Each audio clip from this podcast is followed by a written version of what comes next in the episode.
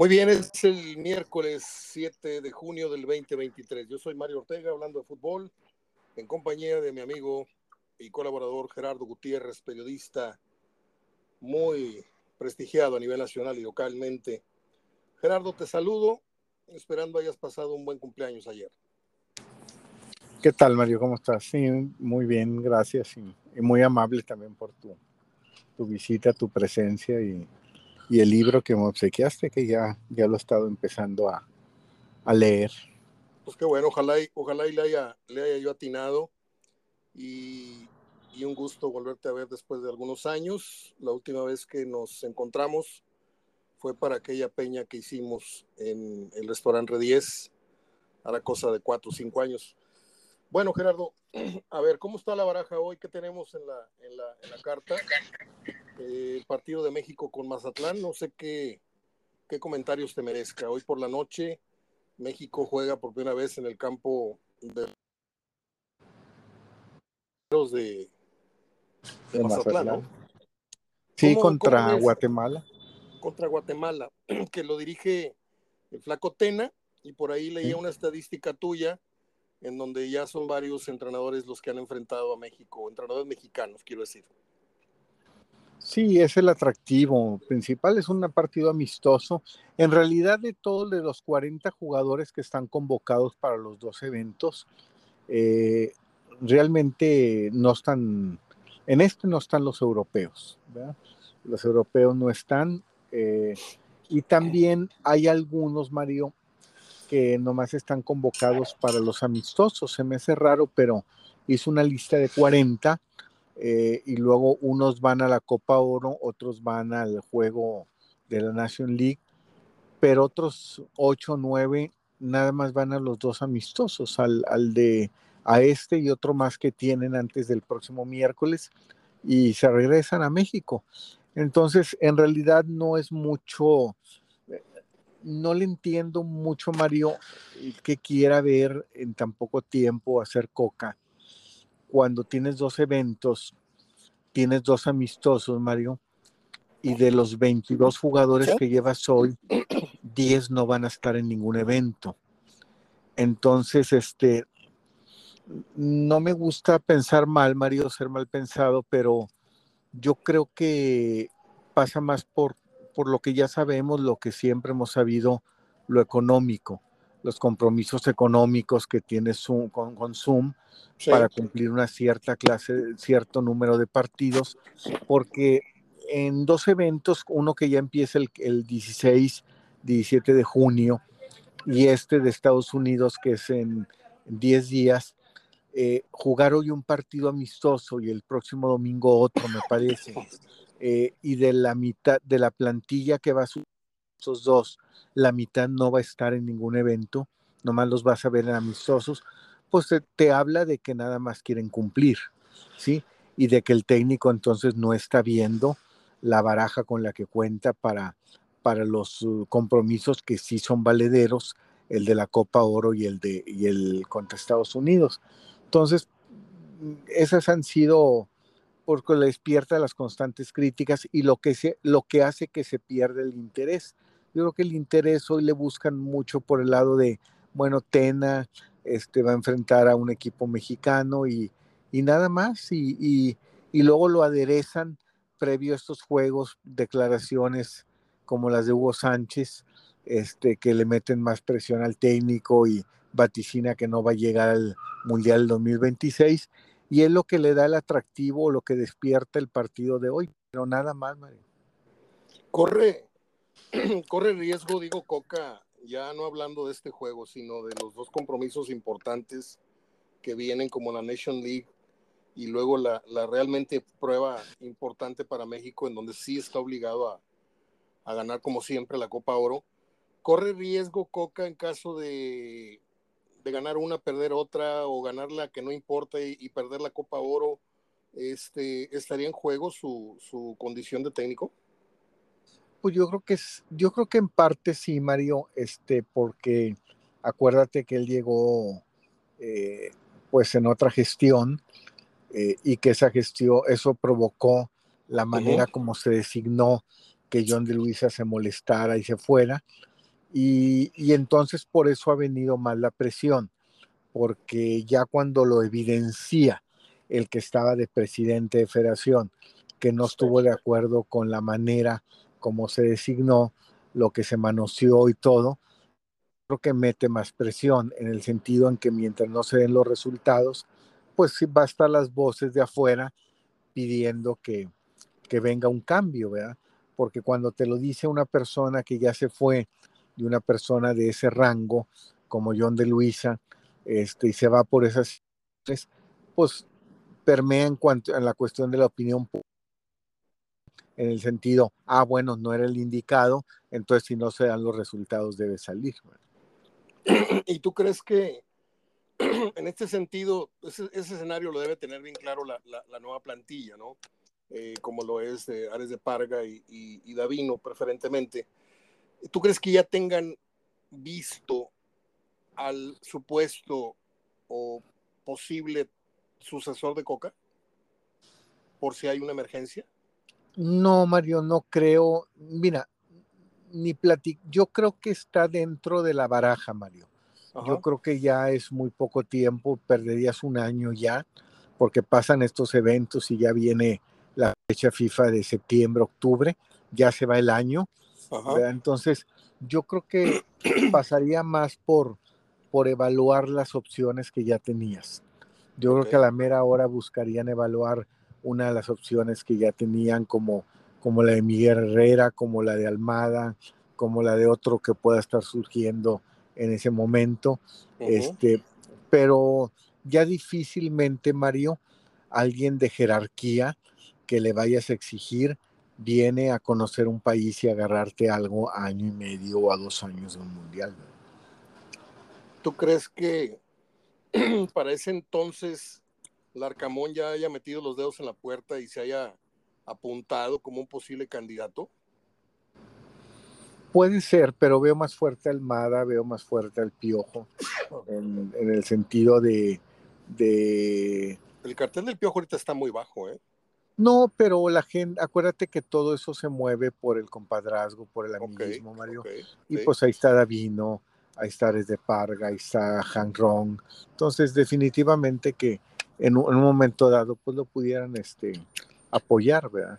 No es tanto, no pasa a veces mucho por, eh, por lo futbolístico cuando vas a reemplazar a alguien que ya está, sino ya en la cuestión de quién tienes más a la mano, de quién te promete sacar la tarea. ¿verdad? De Ambris ni, hablamos, ¿no? ¿De quién? De Ambris habría que ver qué temporada está haciendo en ese momento con Toluca, porque va a empezar esa temporada y habría que ver qué temporada, porque también va a pasar mucho, Mario, por ahora sí la disposición que tengan los técnicos, ya evitar un poquito lo que pasó con lo de Coca. Entonces difícilmente otro equipo te soporte una situación como la que le hicieron a Tigres. Entonces va a pasar más por el acuerdo que tengamos directivo de ese club con técnico y conmigo, federación, para, para irte a la selección, como se hacía en aquellos momentos con, con Jorge Lankenau, con Mejía Barón, con el Toluca, con Mesa, con la Volpe, este, con el Pachuca, con Aguirre, que había una buena relación, gente de federación con gente del club en cuestión y con el, el propio técnico. Entonces volvemos a caer en la de siempre, Gerardo, el técnico, digo, estamos entrando en un, escenario ficticio, ¿no? De que no. le llegase bien, a ir bien a Coca en Copa Oro, preferentemente, y estamos pensando en, un plan emergente, pero volvemos a caer, te digo, en la de, en la de siempre, en la que el técnico idóneo sería el de moda, y ya este, olvidamos capacidades, ¿no? O sea, tú hablas del Piojo Herrera, por capacidad, por lo que hizo anteriormente, y podría ser candidato pese a no tener una buena actualidad con, con si es que no la tiene, ¿no? Pero sigue siendo un candidato fuerte. Y por otro lado, hablamos de que habría que ver cómo anda Almada, habría que, habría que ver cómo andan Briz, porque si andan muy en boga, pues podrían ser candidatos naturales. Entonces hay dos, hay dos tipos de perfil, ¿no? El de moda y el que ya tiene una capacidad probada, ¿no? Sí, y también ahí está, digo, no hay que descartar a Bucetich, Mario, aunque él se autodescarte o él puede autodescartarse, acuérdate lo que hizo Tuca, este era un elemento que se daba a desear, codiciado, y ya ahorita después te lo, lo, empezaste a ver en cualquier equipo y muy blandito con la prensa y todo, porque pues ve que son sus últimos años o ya oportunidades muy pocas, y creo que es lo mismo que pasa con Bucetich, ¿verdad? Yo creo que si Davino llega a platicar con él, lo ve como opción, está libre, claro, podría decir Bucetich sí, pero siempre cuando me dé la seguridad de que ahora sí voy a dirigir el Mundial. Y creo que serían dos años, dos años y medio de, de calma para Bucetich en decir, bueno, mi, mi, mira está puesta en un mundial, ¿verdad? No en que me hable un Querétaro, un Juárez, un Mazatlán, ¿verdad? Porque ahorita, si te fijas, a un corto plazo, Mario, no hay un equipo fuerte que se vea que le pueda hablar a Bucetich. O sea, yo no veo que en dos años le hable un Cruz Azul, un Chivas, un, América. Un, un, Toluca, un América, un, no veo, no veo. Por ahí un Toluca, por ahí un Toluca, pero, pero, pero no le veo, me refiero a equipos fuertes que puedan tener otra, otra oportunidad y dice, bueno, pues ahí, ahí está el, el la selección y, y, me entretiene de aquí al 2026 y, y a ver cómo de va y me, después del 2026 veo qué pasa, pero ya por lo menos asegura otros tres años o dos años y medio. La relación con Davino podría ser importante en ese sentido, ¿no? Sí, sí pudiera ser este valiosa, sobre todo si a la hora de buscar a alguien eh, no hay quien suelte a su técnico o no hay quien, quien este, quiera soltarlo, porque acuérdate Mario que también con lo que pasó con Coca empezaron todos los equipos a reaccionar y a poner cláusulas. ¿Sí? De acuerdo. Entonces, de acuerdo. para este torneo, pues ya empezaron a poner cláusulas de rescisión, le pusieron un Altano Ortiz, eh, como era obvio, y, y como todos los técnicos que se están contratando ahorita. ¿verdad? Pasamos ahora al tema de la madre de, Aldo de Nigris y de, de, de, del Tano, que en paz descanse, que dio una nota, no sé si amarilla o no sé cómo, cómo tratarla en este espacio con, con la mayor sedea posible, pero mete su cuchara señora, primero diciendo que al Tano no le digan Tano porque el único Tano es, es su hijo, que en paz descanse. Y lo segundo es que al parecer TUDN anuncia que Aldo será el analista de los partidos de Rayados. Sí. Mira, Mario, este, a mí me disgusta mucho, aprecie o no aprecie a las personas, cuando sí. a esos niveles se empiezan a meter en redes sociales. ¿sí? Uh -huh. Si se metiera, si el que fuera fuera de, el propio de Nigris, Aldo, muy bien. ¿sí? Digo, no, no que se justifique, pero, pero bueno, pero se entiende. Tiene fondo, pero ya cuando si es Aldo se mete Poncho y se mete la mamá y si es Coca se mete la esposa, se ve mal, Mario, o sea, se ve, se ve mal eh, cómo controlas eso, el fútbol, cómo pueden, dado caso, controlar eso, este, cuando ya se empieza a buscar controles por pronunciamientos en redes sociales, cómo llegas a valorar si fue tu esposa, si fue tu suegra, si fue tu mamá. Entonces, creo que no ayuda al personaje. Creo que al principal que le hace efecto y al que le hace daño es al personaje en cuestión. Entonces yo creo que esta situación de la mamá deja muy mal parado a Aldo. Uh -huh. ¿sí? Así lo veo yo. Como las cuando se metía la esposa de Coca, dejaba muy mal parado a, a, a Diego Coca, como cuando se metía la, la de Avilés Hurtado y dejaba muy mal parado a Avilés Hurtado. O sea, yo creo que cuando se meten esposas y, y suegras y hermanas, este, creo que, que al primero que le hacen daño es a la persona en cuestión que de están acuerdo. defendiendo. ¿Ves? Eso lesiona, lesiona el pasado o la relación que pueda haber dejado Aldo con el Monterrey, ¿no? De repente como que se le cierran definitivamente las puertas, ¿no? Sí, en, en Rayados, pues por lo menos mientras esté esa directiva, uh -huh. pues le cierra la posibilidad de en un futuro un regreso para algo, al menos en esta directiva. Ah, de acuerdo. Y también, Mario, este, hay que ser autocrítico y, voy a, dar mi sentir siempre en lo que te he dicho cuando, cuando te hablo de Ambris y otros personajes. Creo yo, Mario, que que le hace falta al mexicano más venderse y más prepararse también. ¿sí? Y creo que en esta estancia de Aldo en Monterrey, eh, no lo vi una persona preparándose. ¿sí? Lo vi una persona... Una figura decorativa. Aprovechando su posición y ayudando en Buceticia en lo que le pedía, pero, pero no lo veía empapándose más, haciendo algo más por meterse a la institución, ¿verdad?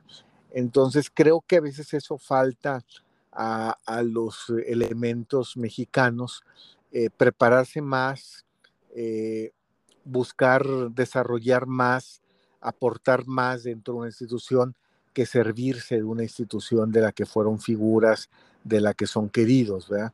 Entonces, este, creo que a Aldo le hacía falta más estar, qué puedo hacer o qué puedo aportar, que haciendo acto de presencia porque voy a ver a mi hijo en la sub-20. Sí, sí, no, no está mal que lo vaya a ver, digo, cualquier papá lo haría, y más él, él estando ahí, pero mm, creo que más preocupado en aportar que en servirse, ¿sí?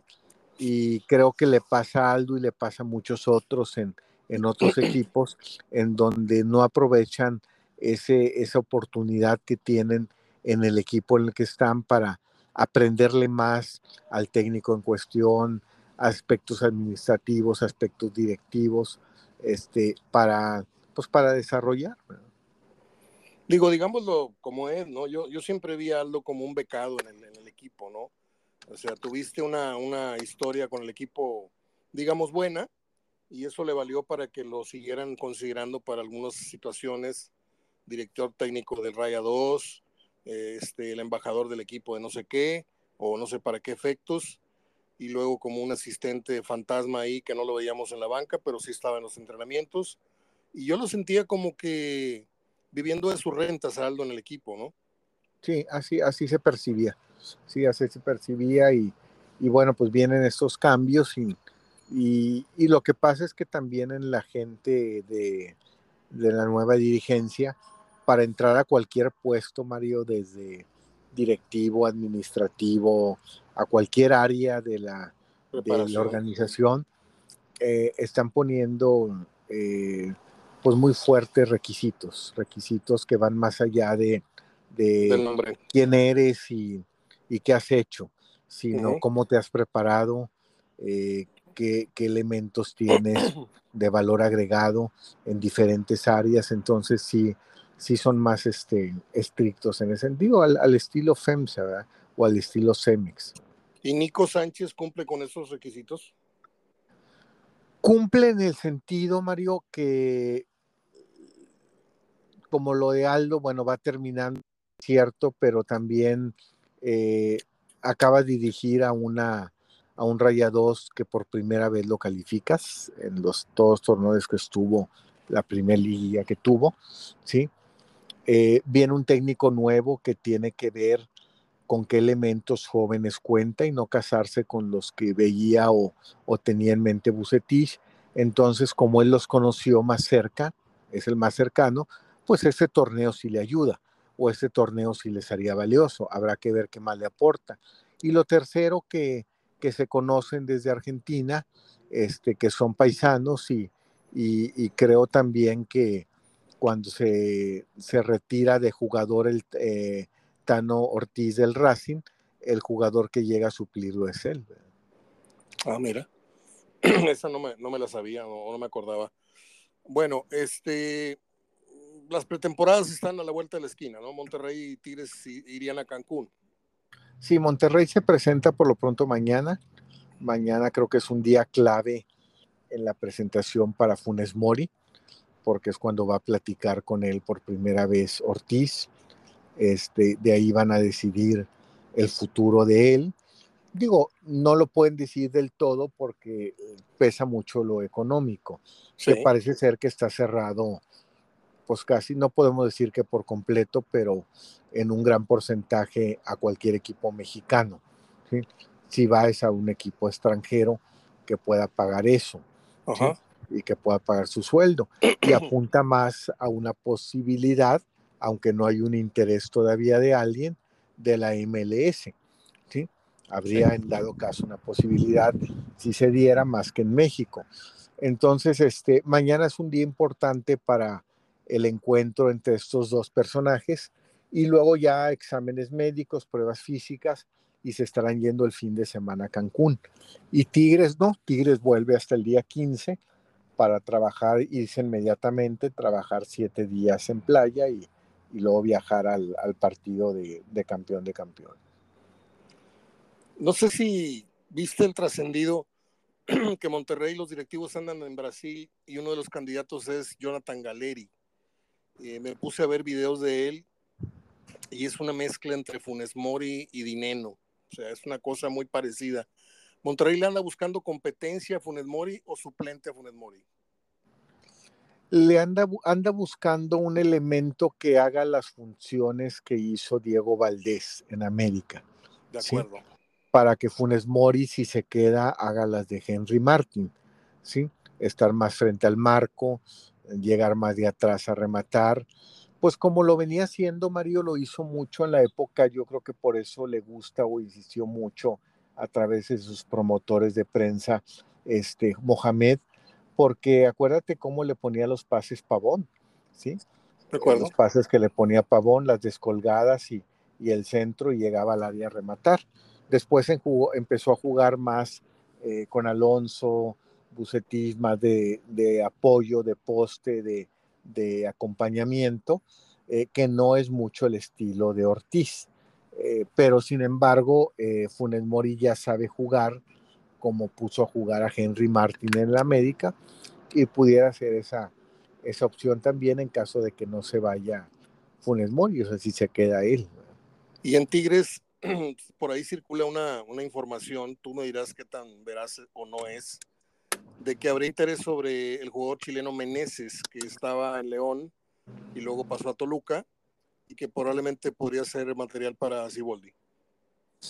Eh, es de interés él, Mario, como también es de interés eh, Maximiliano Araujo, los dos del Toluca. Sí, que él tiene mucha profundidad, Araujo por izquierdo, sí, casi casi te juega de, adelante. Eh, Meneses se habla también de una posibilidad, pero ahorita pues están de vacaciones, ahorita se ha escuchado más de refuerzos de otros equipos que ha habido mucho movimiento, Mario. este, el, América, el América con, con Eric Álvarez del Pachuca, pero para eso le pasó al grupo Pachuca a, Viñas. Y el grupo Pachuca agarró a Viñas y lo mandó a León y a Di que es su elemento fuerte en el León, lo mandó al Pachuca. Di va al Pachuca.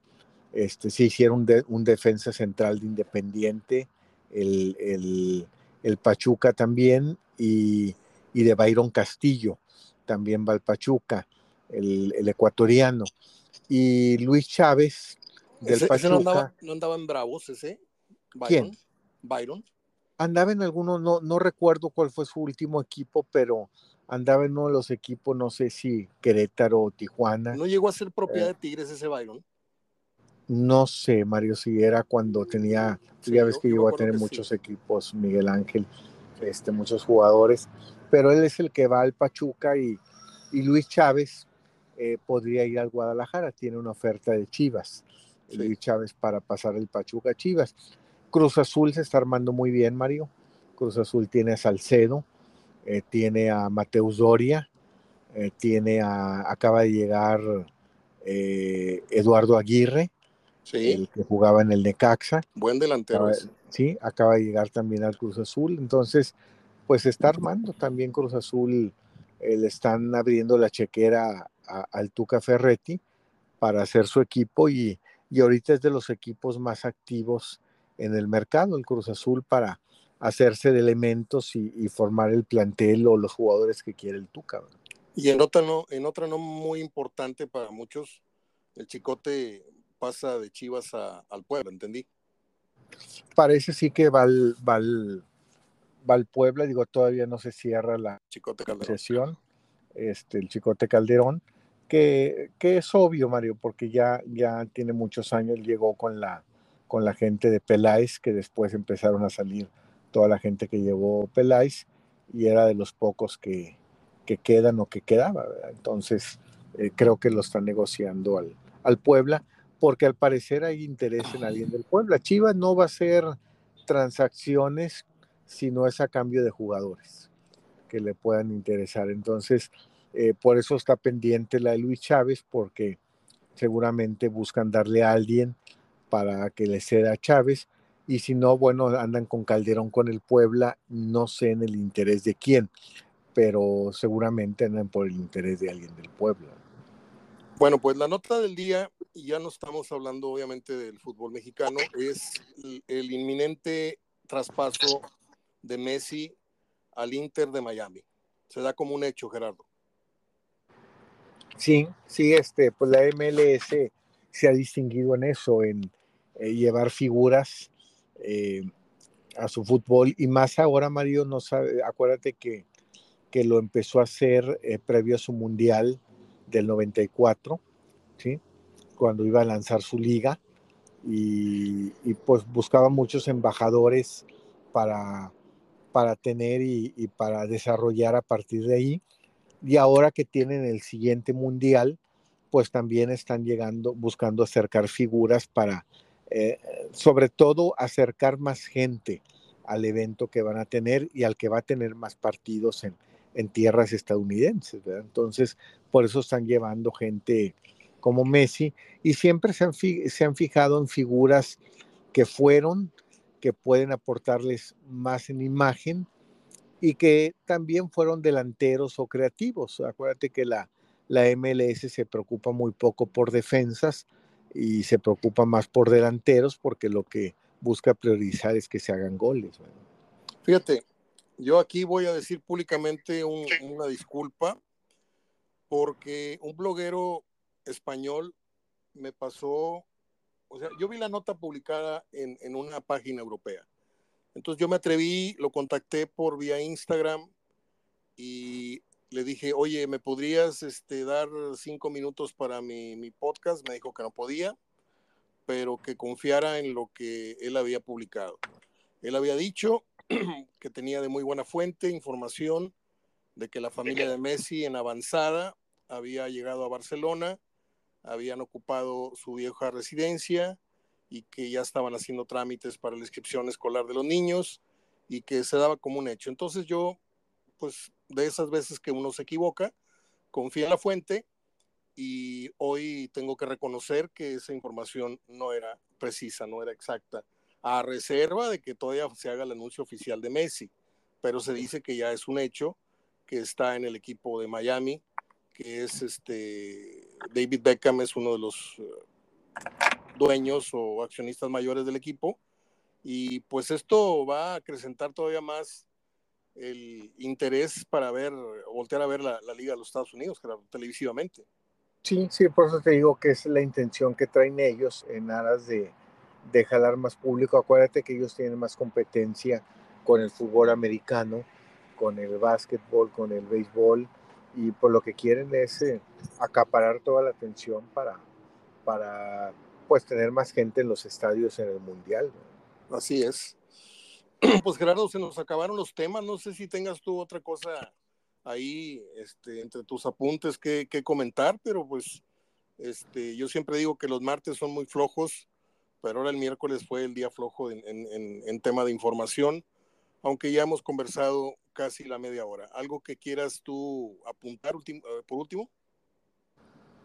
pues también en el, la manera como, como se está moviendo ahora, Mario, el, la competencia, el interés en el fútbol femenil, donde ah, pues antes pasaba desapercibido cuando terminaba una temporada, lo que seguía en la otra, generalmente seguían las mismas, nunca se sabe cuándo hay un draft o cuándo eh, se empiezan a manejar las contrataciones de las mujeres, pero fue muy interesante esta manera como cómo de repente, al mismo tiempo que eh, Carmelina Moscato renuncia por motivos personales a seguir en Tigres, eh, se da la, salida también por cuestión propia de Milagros. Milagros, creo que es Milagros Martínez, ¿verdad? De, del, de Bravos de, de Juárez cuando por primera vez había calificado al equipo y,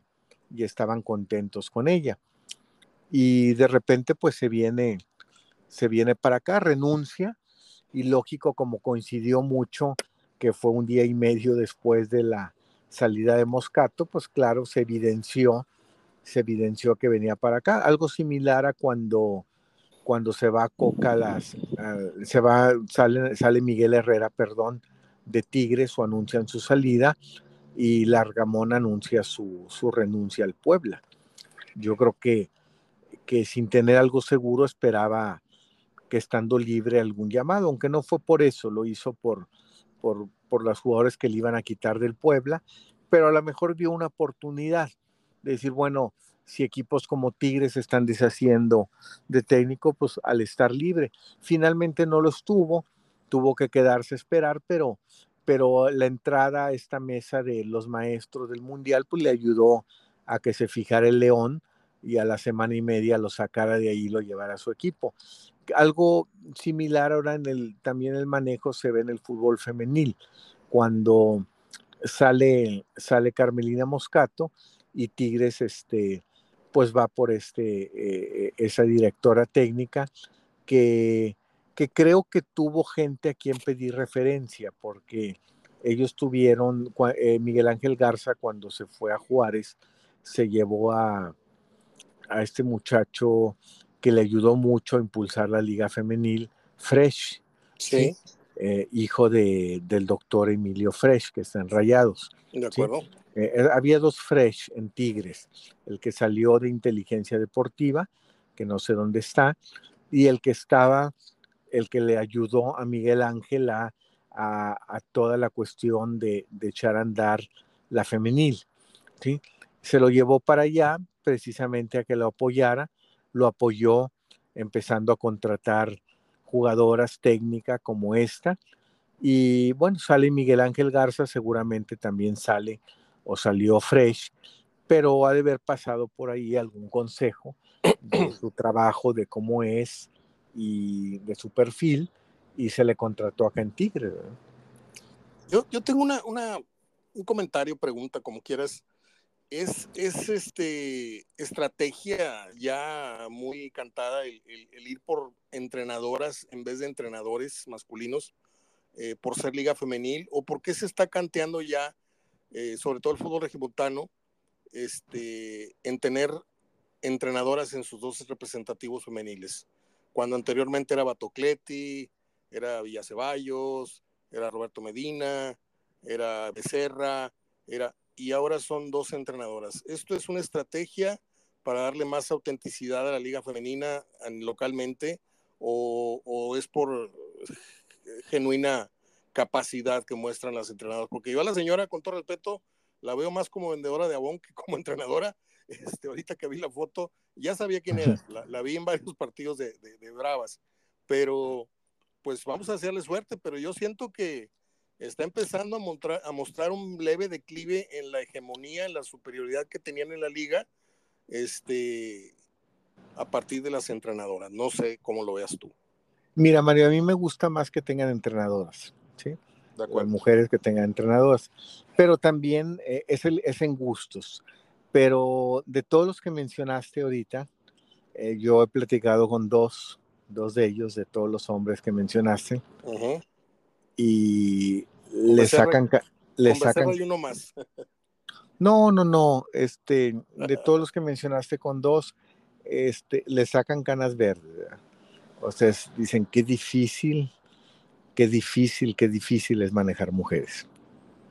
¿Sí? Muy, muy complicado.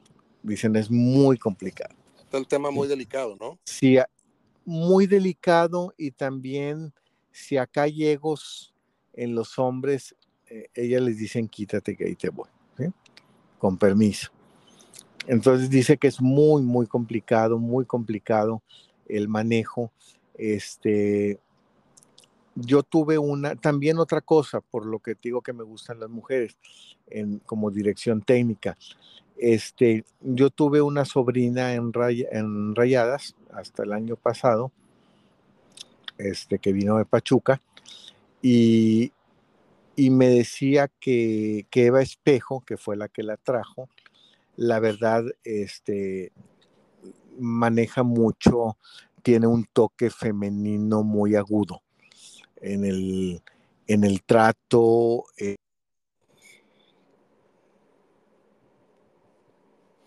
Aquí estamos. Bien, retomamos la conversación con Gerardo ya en la parte final para que concluya el comentario que estamos haciendo de Eva Espejo, su sobrina, y el punto de vista que te dio ella del trato de entrenadora más que entrenador. ¿En qué consistía Gerardo?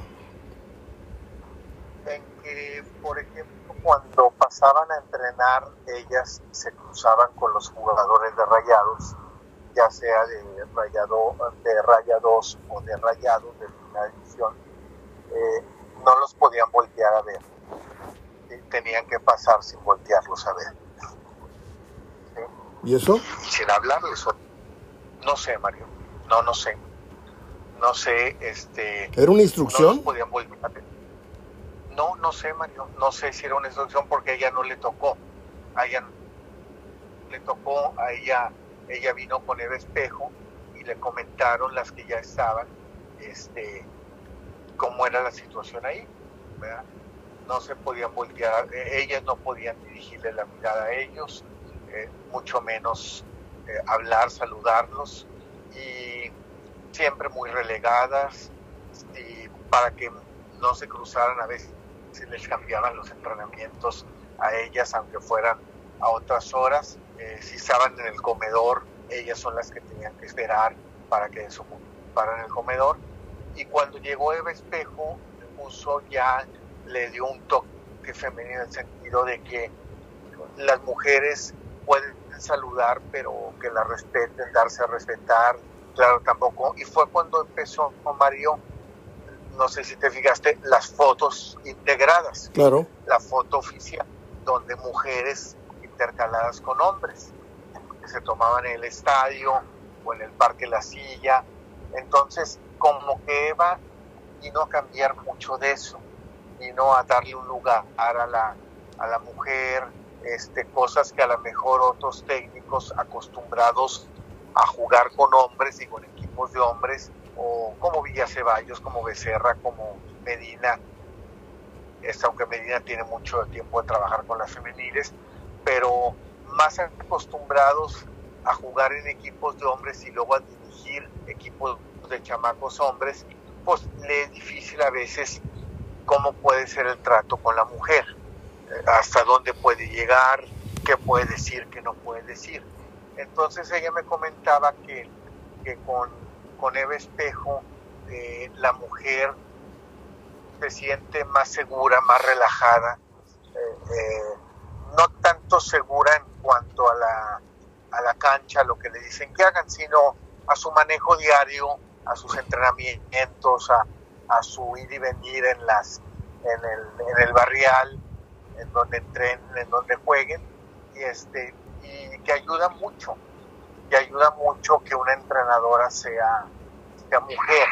Eh, eh, traen muchas cuestiones ellas eh, que apenas una mujer atendérselas, este, inquietudes, pero sí, este, y me decían dos de ellos, me platicaban, digo, fuera de esto, de lo de mi sobrina, que es muy difícil, muy difícil manejar un equipo de, mujeres, que si realmente como joven, como técnico joven, te graduabas en un equipo de hombres de primera división, en una de mujeres sacas tu doctorado, realmente si lo pasan.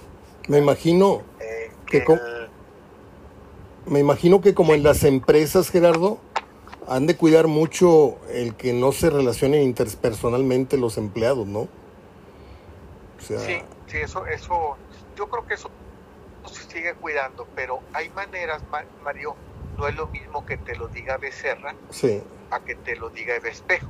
¿sí? ¿De acuerdo? Si te lo dice Becerra, Mario, puede venir como una orden de arriba. Machismo, El jefe dice ¿sí? Y si te lo dice Espejo, te lo trata como una mujer, te lo recomienda como una mujer. Que ha pasado por varios puestos en diferentes organizaciones y que te puede decir por qué sí o por qué no o por qué no. Pero si viene un hombre, los como Una imposición. Una orden, Muy bien, Gerardo. A mí también, a mí también siempre me ha sido más agradable que, un equipo de mujeres esté dirigido por mujeres. Muy bien, Gerardo. Pues este, hasta el viernes, no sé si en tu negocio vayas a... Ah, no, te vas a tu oficina, ¿no? A ver el partido. Sí, ahí veo el juego de la selección. Bueno, ahí te echo un telefonazo al medio tiempo para, para ver si te dormiste o no. Sí, a ver si, si lo aguanté el partido, pero, pero no, más, que el, eso es el...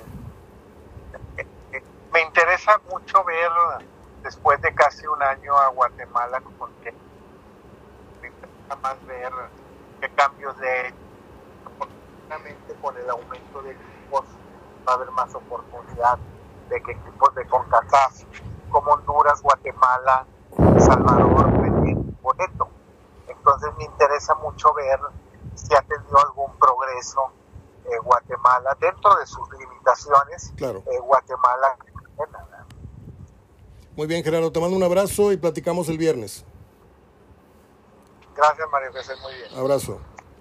Gerardo Gutiérrez, han de disculpar, hoy las líneas telefónicas no estuvieron muy de nuestro lado y me excuso si acaso algunas algunos pasajes no fueron muy, muy legibles, muy, muy fáciles de, de descifrar. Pero bueno, aquí estuvo la plática del miércoles con nuestro querido amigo y compañero de oficio Gerardo Gutiérrez Villanueva. Vamos con el cierre, vamos con las efemérides.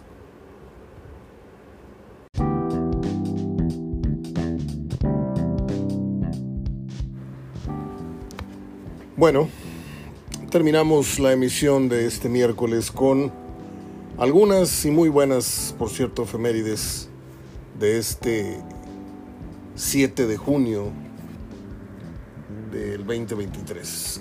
A ver, vámonos por orden, porque tengo aquí un relajo. En 1909 nació un gran director de cine mexicano, al que le debemos la estupenda película, como director quiero decir, porque no es mérito solamente de él, tiene que ver con vestuario, con iluminación, con el que encontró las locaciones, con todo. Una película conforma muchos talentos, pero casi siempre que se lleva los, los créditos principales es el actor principal y el director. Y en este caso hablamos de Roberto Gabaldón. El señor dirigió nada menos que la película Macario con Ignacio López Tarso. Él ya murió un 4 de septiembre, mamacita, ese día nací yo. Este 4 de septiembre del 86 murió este señor Roberto Gabaldón y a mí me impresionó mucho. ¿Será que yo vi películas que no eran de mi edad? Las vi, las vi a muy temprana hora y me impresionó mucho la escena de, de Macario hablando con, con la muerte.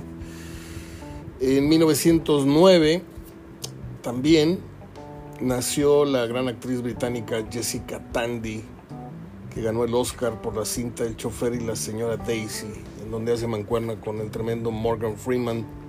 Ella murió el 11 de septiembre del 94. Jessica Tandy. Por ahí la recuerdo en otra película, tal vez usted me ayude, Tomates Verdes Fritos, ¿puede ser? Sí, pues es una... Nada más la vi una vez y me encantó esa película. En 1940 nació uno de mis músicos, y esto gracias a mi padre que escuchaba a Tom Jones y a Sinatra y a Tom Jones y a Perry Como y a este. Bueno, pues hoy cumple, ¿cuántos? 60, 83 años el tremendo Tom Jones que sigue cantando de manera impresionante. Tiene un poder en la voz yo lo sigo mucho porque es juez de un programa de talentos allá en, Inglaterra. Y cada video que, suben de él cantando en los intermedios comerciales, este, yo lo, guardo porque van a ser documentos muy importantes más adelante. Qué bárbaro, Tom Jones, un ídolo desde los años 60 y todavía sigue arrastrando multitudes. En el 52 nació un actor irlandés que la verdad, salvo eh, la lista de Schindler y tal vez una más por ahí, una mujer llamada Nell. Eh, su corte fue tendiendo hacia las películas de pues de balazos y de cosas de violencia, ¿no? Estoy hablando de Liam Neeson, este al que le secuestran a la hija y a la esposa y, y si te encuentro te voy a matar y no sé qué. Búsqueda implacable se llama la serie de películas. También hizo algo de Star Wars, no lo vi, no veo esas películas yo. Eh, no sé en dónde más lo puede usted referir. Yo las únicas que he visto de él son estas que le mencioné, donde sale con su finada esposa, este, que tuvo un accidente esquiando, se golpeó la cabeza y se mató. Eh, una mujer llamada Nell sale también en estas películas que le dije, que es Búsqueda Implacable, donde lo hace muy bien. Y el mejor papel yo creo que de su carrera es el que hace en la de Spielberg, que es la lista de Schindler. Un día como hoy nace el actor estadounidense William Forsythe. Participa en Dick Tracy. No sé si en la película o en la serie de televisión. En 1958 nace el compositor, músico y actor Prince. Eh, gana el Oscar por la canción Purple Rain. Falleció en 2016 de una sobredosis de una droga que hoy está matando mucha gente y que es un tema político muy fuerte.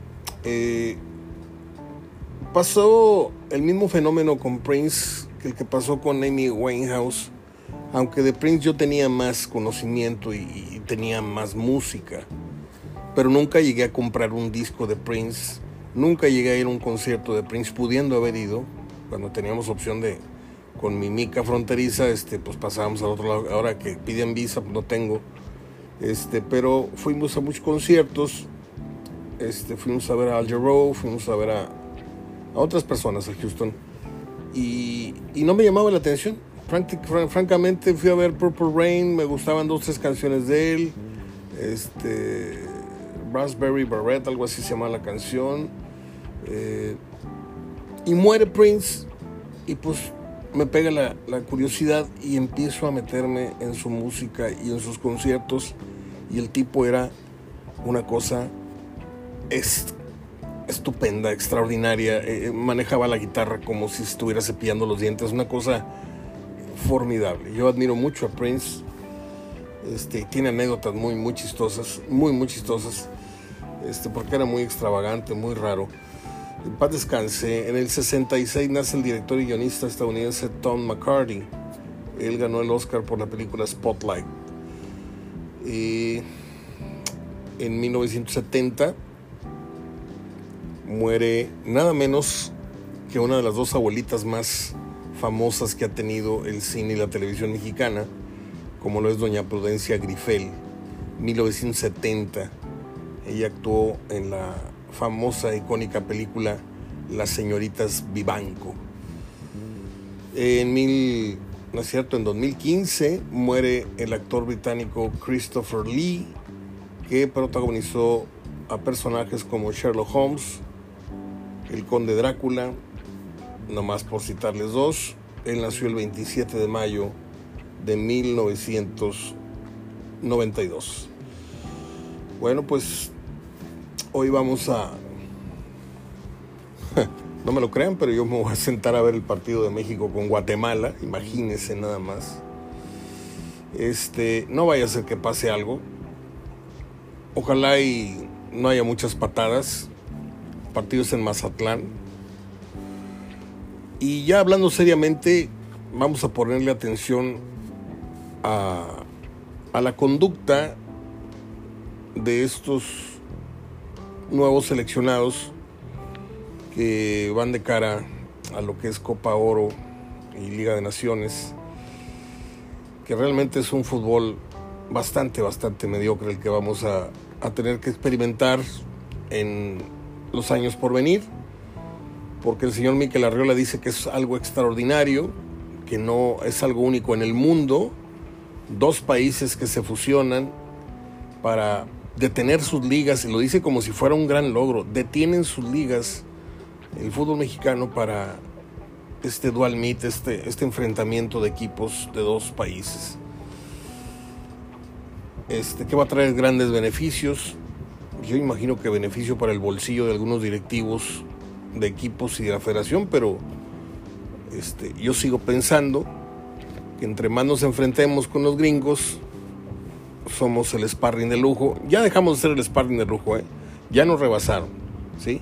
Yo estuve advirtiendo desde hace muchísimos años que no veía conveniente ni que trajéramos futbolistas de las zonas en las que luego íbamos a eliminarnos en las, en las eliminatorias de CONCACAF, porque se llevan mucha información, se llevan mucha experiencia el fútbol mexicano y, menos estarnos enfrentando a cada rato con los gringos, al grado que ya los gringos ya crecieron, ya se estiraron, ya están más altos, así como el hermano menor que de repente crece, crece y te saca como dos cabezas y tú, ah, caray.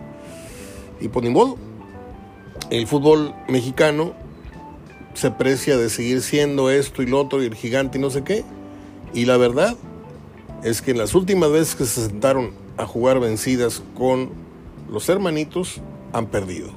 El fútbol mexicano ha perdido, salvo esta inercia que acaba de romper el equipo de León, ganándole a Los Ángeles el pase al, mini mundial y al mundial de clubes. Pero si sacamos la lista última de los últimos 15 partidos, algo así, pues es 14 a 1, ¿eh? O sea, la traemos pero bien volteada. La tendencia, el momio. Pero bueno, hoy México-Guatemala. Vamos a ver al buenazo de Luis Fernando Tena, que pues ahí anda ganando cacahuates y semillitas en Guatemala, porque aquí no hay mercado para él, se le agotó, ¿sí? Se le agotó, ¿por qué? Porque la medalla de oro no, en los Olímpicos no siempre alcanza o se le acaba el crédito, pues. Pero de que es un buen entrenador, es un buen entrenador, es una mejor persona que entrenador, quiero decirles. Eh, hace un tiempo compartí aquí una anécdota que a lo mejor usted no escuchó, pero cuando íbamos y veníamos frecuentemente a, los drafts, que fueron en su mayoría en Cancún, aunque hubo otros en Barra Navidad y otro en Acapulco y otros en la Ciudad de México, pero casi de los, si hubo 30, 25 fueron en Cancún, para que me entienda. Y pues muchas veces coincidías con entrenadores en el vuelo de regreso. Yo alguna vez me regresé con directivos de Monterrey, no junto con ellos sentado, pero sí hacemos espera del vuelo. Y me tocó precisamente una larga espera de cuatro horas con Luis Fernando Tena allá por el 92, 90, algo así. Y viera usted qué padre se platica con ese, ese señor, muy joven él.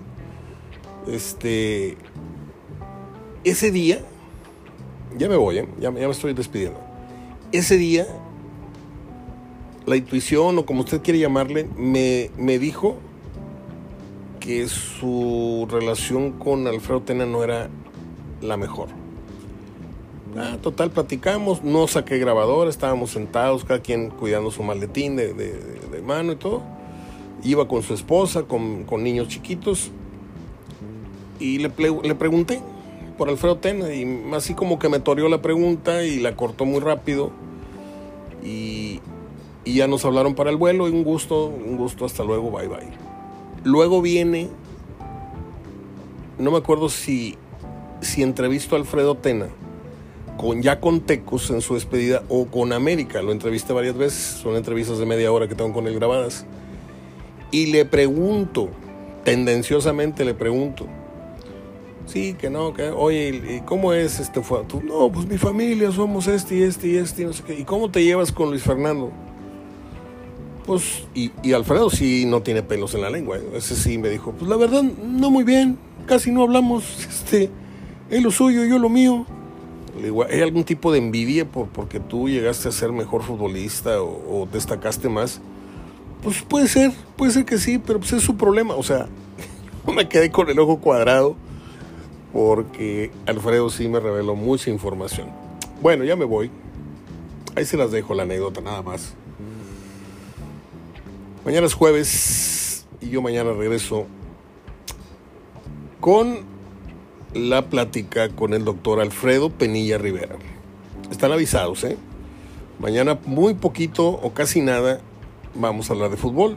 Voy a proyectarles una entrevista que grabé hace unas dos semanas, acaso dos semanas, con el gran maestro y gran comunicador en otros tiempos aquí a nivel local, el doctor Alfredo Penilla Rivera, que fue además mi maestro y mi mentor en esto de la comunicación.